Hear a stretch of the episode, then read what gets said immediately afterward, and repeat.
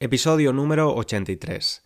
En defensa de Karen, boomers y cuñados. Hola estudiante, ¿cómo va la semana?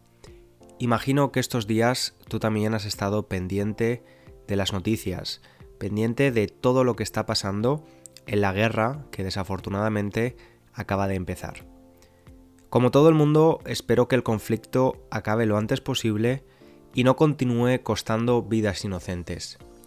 También quiero mandar un abrazo muy especial a todos los oyentes que estéis siendo afectados de forma directa por este conflicto.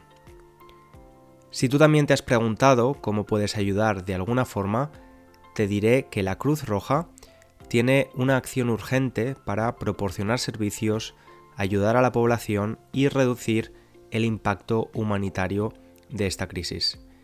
Te digo la Cruz Roja porque es una organización que conozco y es la que he compartido en mis redes sociales, pero estoy seguro de que hay muchas otras que llevan a cabo acciones similares. Bueno, ya sabes que vivo en Inglaterra y a veces me gusta hablarte de las diferencias culturales que encuentro entre España y este país. El sábado pasado estuve en una boda, mi primera boda británica, y la verdad es que fue muy curioso ver algunas de estas diferencias. Era la boda de unos amigos de mi novio, y lo primero que me llamó mucho la atención fue la distribución de los invitados en las mesas para la cena. Nadie estaba sentado con su pareja. Yo tenía a mi novio como a 10 asientos de distancia. Es algo que nunca pasa en España, y la verdad es que es una buena forma de conocer gente está sentado durante más de dos horas con completos desconocidos con los que seguramente no habrías hablado de otra forma. Todo el mundo rompe el hielo con la misma pregunta. ¿De qué conoces a los novios? Recuerda que novio y novia tiene dos significados. El primero es el de tu pareja cuando no estáis casados, boyfriend and girlfriend, y el segundo el de las dos personas que están celebrando su boda, bride y groom.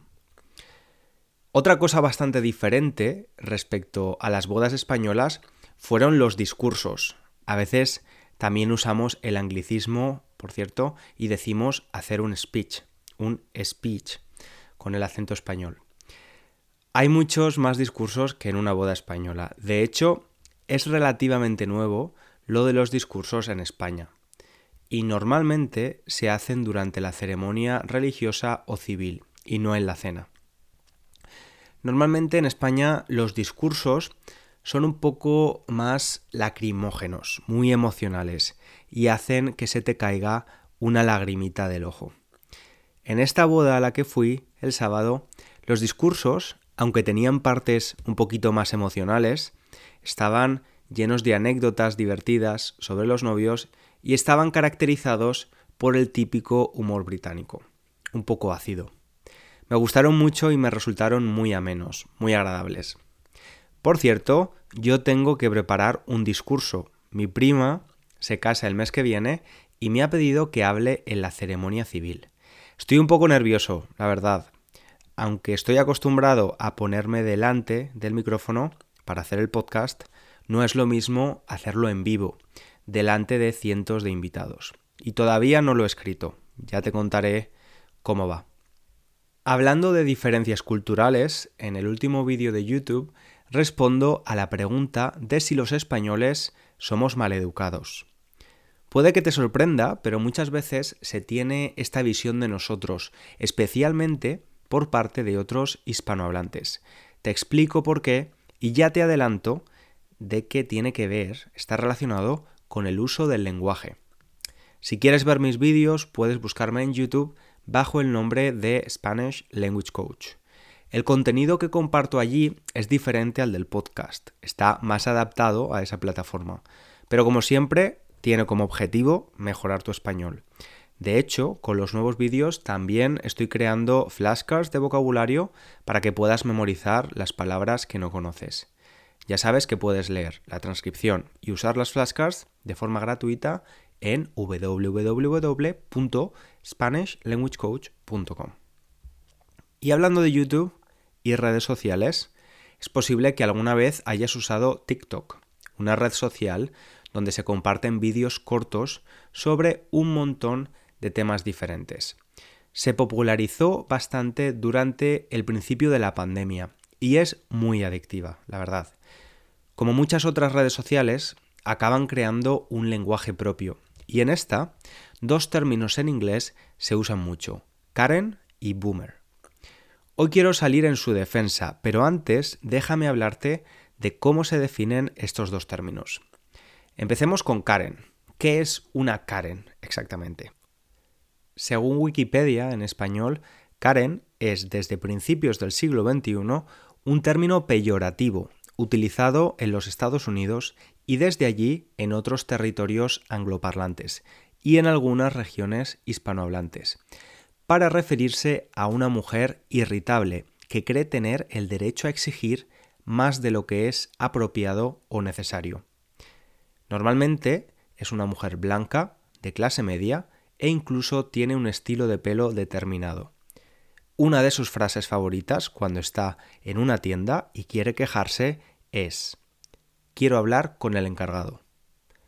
Por cierto, muchos vídeos en español también usan el término Karen o su versión española llamada Mari Carmen. No sé qué te parece a ti, pero a mí este término y este tipo de vídeos me huelen un poco mal.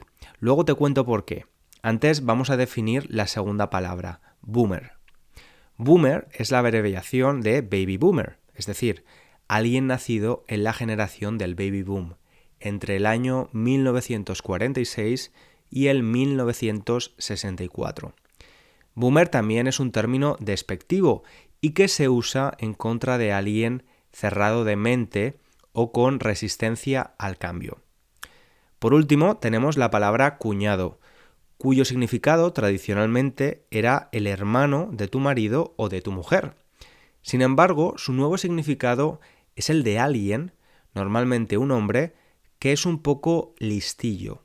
No digo listo como sinónimo de inteligente, sino listillo. Un listillo es un sábelo todo, alguien que tiene una opinión sobre todo, aunque no conozca nada del tema. ¿Qué pasa con las Karen, los boomers y los cuñados? Pues que de alguna forma se han convertido en una broma de Internet, en protagonistas de memes creados por generaciones más jóvenes. ¿Y por qué quiero defenderlos en este episodio? Pues porque creo que todo el mundo tiene derecho a expresar su opinión, aunque no nos guste, aunque no sea lo que nosotros pensamos, aunque no sea moderna o políticamente correcta. Me da la sensación de que personas jóvenes usan estos términos para desprestigiar la visión en determinados temas de otras personas que no piensan como ellos. En España, cuando yo estudiaba bachillerato, entre los 16 y 18 años, estudiar filosofía era obligatorio. Recuerdo cuando estudiamos los diferentes tipos de falacia. Existe una falacia informal o ataque llamado ad hominem. Es básicamente refutar el argumento de otra persona usando un ataque personal, en lugar de intentar refutarlo con ideas y usando la lógica. Imagina que una mujer con las características de una Karen, un boomer o un cuñado me dice, César, no deberías ser vegano, probablemente no estás consumiendo suficientes proteínas y además no es natural. Los seres humanos siempre hemos consumido carne, la necesitamos. Ante este argumento en favor de la carne, yo podría responder con un Ok, Karen, o Vale, boomer, o muy bien, cuñado. Bueno, en realidad nunca respondería esto cara a cara, enfrente de la persona. Estos términos se usan sobre todo en el mundo de Internet, en las redes sociales. En todo caso, si yo respondiera a este argumento de esa forma, estaría usando un ataque ad hominem. Usando ese término, intentaría refutar un argumento diciéndole a la persona que su opinión es tan irrelevante y absurda que no merece ser respondida que tiene una mente tan cerrada o que sabe tan poco del tema que no voy a malgastar mi tiempo en responder. En pocas palabras, estoy menospreciando a esa persona. Otro ejemplo de este tipo de ataque ad hominem. Ana dice que es feminista porque cree que todavía no existe una igualdad real entre sexos y que es necesario luchar por ello. Su padre le llama feminazi y hembrista, sin rebatir el argumento de Ana. Existe una expresión que se usa mucho en español y es perfecta para describir esta actitud, mirar por encima del hombro a alguien, la versión en español de look down on someone mirar por encima del hombro a alguien que no piensa como nosotros puede ser un alivio para nuestro ego, pensando en lo anticuada que es y lo poco que sabe esa persona. Pero no ayuda a que ninguna de las dos partes aprenda ni origina conversaciones productivas. El veganismo es un tema que genera muchas conversaciones. Por interés, por desconocimiento o por desafiarlo, a muchas personas les gusta hablar de este tema conmigo. ¿Todas las opiniones tienen la misma importancia? Por supuesto que no. Valoro mucho más la opinión de mi doctora que la de otra persona que no tiene ningún conocimiento en medicina o en nutrición, pero creo que todos tenemos derecho a expresarnos e intercambiar ideas es algo para lo que el ser humano tiene que hacer un gran esfuerzo. Somos muy resistentes a nuestras ideas y a poder cambiarlas. ¿Recuerdas la última vez que cambiaste de idea sobre algo? Con el tema de los idiomas también hay muchos cuñados y cuñadas. Es probable que alguna vez alguna persona te haya hecho comentarios sobre aprender español o sobre tu progreso del tipo el español es muy fácil o Estudias español desde hace muchos años. ¿Ya eres bilingüe? Comentarios un poco molestos, especialmente porque normalmente vienen de personas que ni siquiera han aprendido un, un segundo idioma. Pero no es verdad que todos somos un poco cuñados alguna vez. Muchas veces, por querer crear conversación y sin mala intención, hablamos de cosas de las que no tenemos ni idea. No creo que por ello debamos ser ridiculizados. Si solo habláramos de las cosas en las que somos expertos, apenas tendríamos temas de conversación. El no tener conversaciones productivas y el hecho de que esto solo genera crispación y no diálogo no es el único problema de estos comportamientos. Creo que lo que hay detrás de estos términos es un claro ejemplo de edadismo, de discriminación por razón de edad, Edadismo, por cierto, es un término relativamente nuevo y es la traducción de ageism en inglés. En el caso de llamar a alguien Karen, también huele un poco a misoginia, ya que se usa exclusivamente para mujeres. ¿Por qué las generaciones más jóvenes se creen con el derecho de invalidar las opiniones de generaciones más maduras? Es algo que probablemente ha pasado toda la vida, pero creo que la era de Internet se ha magnificado. Quizás las personas jóvenes tengan una visión más progresista que otras generaciones más conservadoras y puedan entender mejor algunos aspectos del mundo moderno. Pero, ¿qué decimos de la experiencia? ¿No tiene un valor fundamental también ver la vida desde los ojos de alguien experimentado? Es probable también que porque durante mucho tiempo solo tuvieron voz determinados perfiles de personas y ahora sea diferente, ahora hay voces más diversas, se quiera compensar esa descompensación del pasado. Yo creo que esas voces que siempre han estado y que ahora comparten espacio y tiempo con las nuevas, tienen también derecho a estar ahí, no son menos válidas. Hace 20 años hubiera sido imposible para mí poder hacer lo que estoy haciendo ahora, expresando mi opinión sobre este tema a personas de diferentes países del mundo. Como yo, prácticamente todo el mundo tiene la posibilidad de expresar su visión en foros públicos, especialmente Internet. Los altavoces y plataformas se han democratizado y yo creo que está bien que sea así. No es perfecto, claro.